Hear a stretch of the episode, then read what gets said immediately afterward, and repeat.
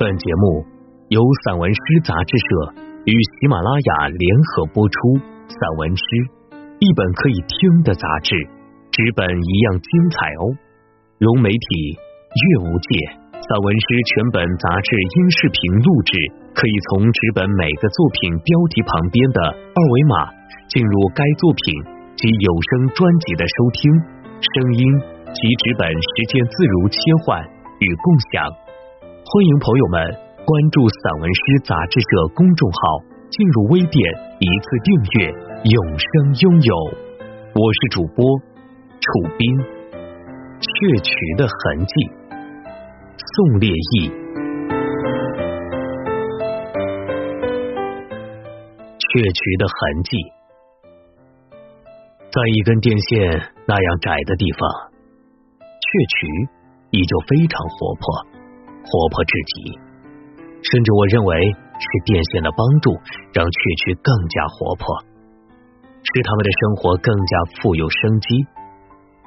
有时我想，如果我也有雀雀那样细长的尾巴，我也会在电线上一边来回跳跃，一边不停的敲动着尾巴。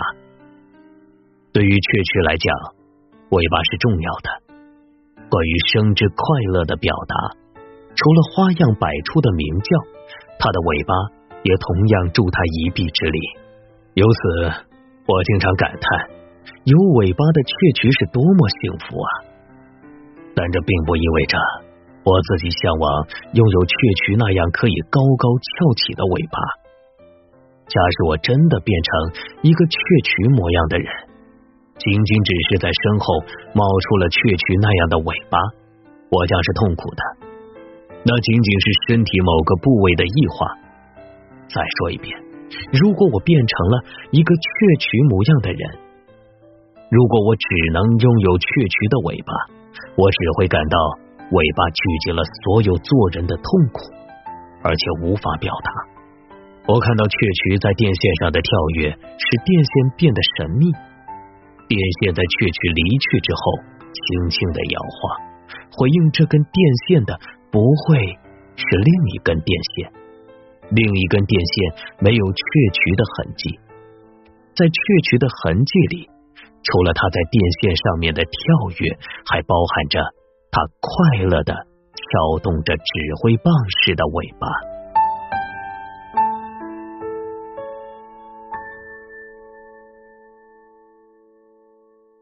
西瓜和深夜写诗。我就是那个在深夜写完诗之后想吃一块西瓜的人。我就是那个在深夜写了一些诗之后，仍旧需要西瓜滋润心田的人。在我的这种叙述中，诗歌和西瓜同时走了进来，发生了碰撞。夜深人静之时，我还对自己认真说道：写诗的人并没有结束写诗。在他干渴的喉咙被西瓜的汁液滋润着的时候，一首和西瓜有关的诗正在到来。但我不是每次写作都会有这种感受。他需要一个人在夜深人静写完几首诗之后，厨房的柜台上正好有一块白天里剩下来的西瓜，它绿皮红瓤，里面的籽黑黑的，和所有人吃过的西瓜。别无两样。如果它吃起来的滋味和你们的有所不同，那是因为我在将它吃完之后，还想再接着写一首诗。我常常为我独自一人能在深夜吃到一块西瓜而感到兴奋。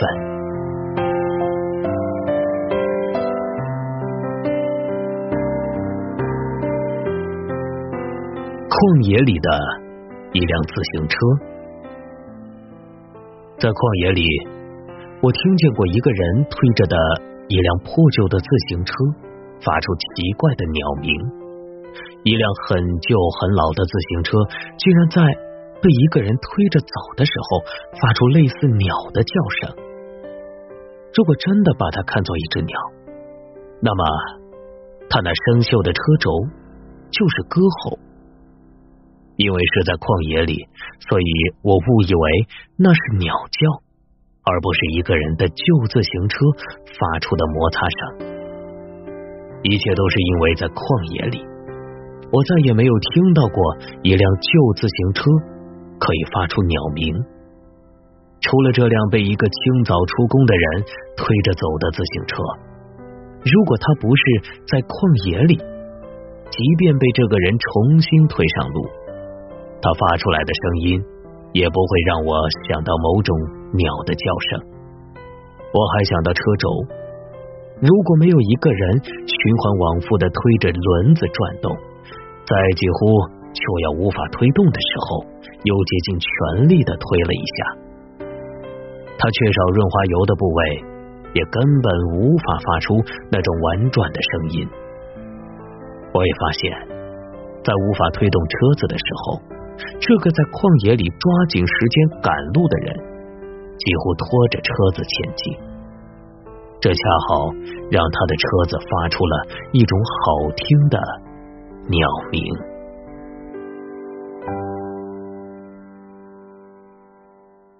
卷闸门的呼啸声，我的一天结束于一个拉卷闸门的人弄出的呼啸声里。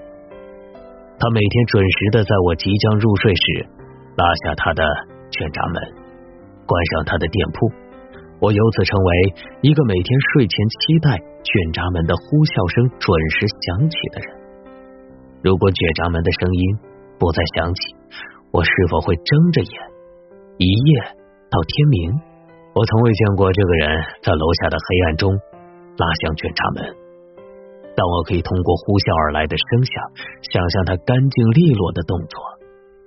如果他有一天拖泥带水的拉下卷闸门，成为一个犹豫不决的人，那一定是有什么影响了他和一扇卷闸门之间的关系。在他和卷闸门之间的关系里，只存在拉下、闭合这一种，任何稍微的迟疑都将影响门的严丝合缝。他从未以一种矫情的缓慢动作拉下卷闸门，让我饱受一种折磨。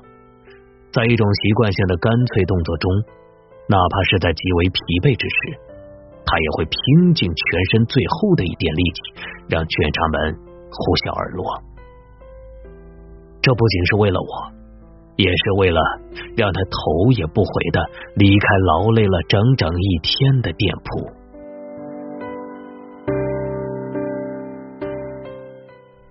进入树林，人有时确实需要带着手机进入树林里。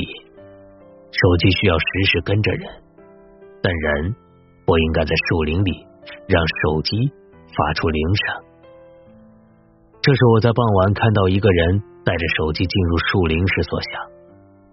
在这个人进入树林之后，他的手机便令人沮丧的发出悦耳的铃声。这是我不能接受的事儿。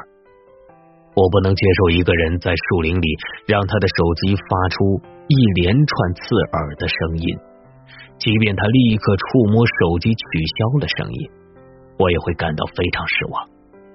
我失望于他不能静悄悄的带着手机进入他的个人世界里。在人带着手机进入树林里之后，我们在树林外面希望手机和人。被树林所隐蔽，在蝉和其他虫类的鸣叫声里，人和他的手机都应该消失。同时，我们也希望，在不知道树林里有人或有人带着手机的时候，还能经常看到有人带着手机从树林里悄然走出。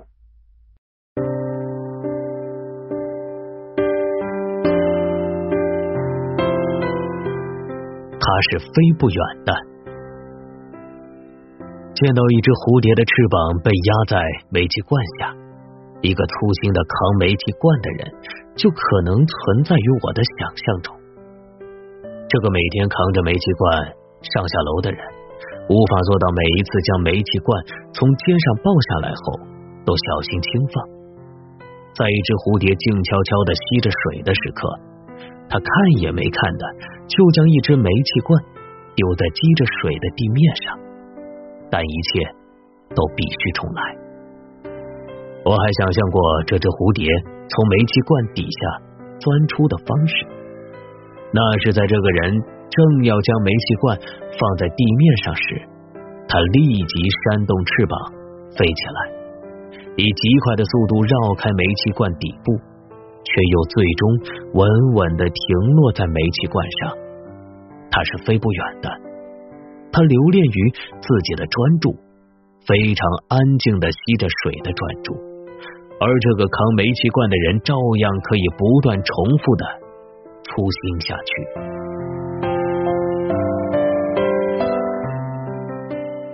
抱冬瓜，不吃冬瓜的人却种了冬瓜。是为了在草丛里看到冬瓜卧着，有时走过去抱一抱它。这是我今天看到一个人在楼下种的冬瓜结出果实时写下的一句话。我只不过走过去翻开叶子看了看，并没有抱起冬瓜，摸也没摸一下。在我和一个种瓜者的默契中，这根瓜藤只结了一只冬瓜。在草丛里卧着，而且非常硕大。在我摸也没摸过一次的情形中，它却乎长得出乎意料的大，足够一个人使尽全身的力气抱起它，但只能抱一会儿，就必须立刻放下。岁月终将如此循环，因为我又写下了这句话：这个人来年还会在我楼下。种冬瓜。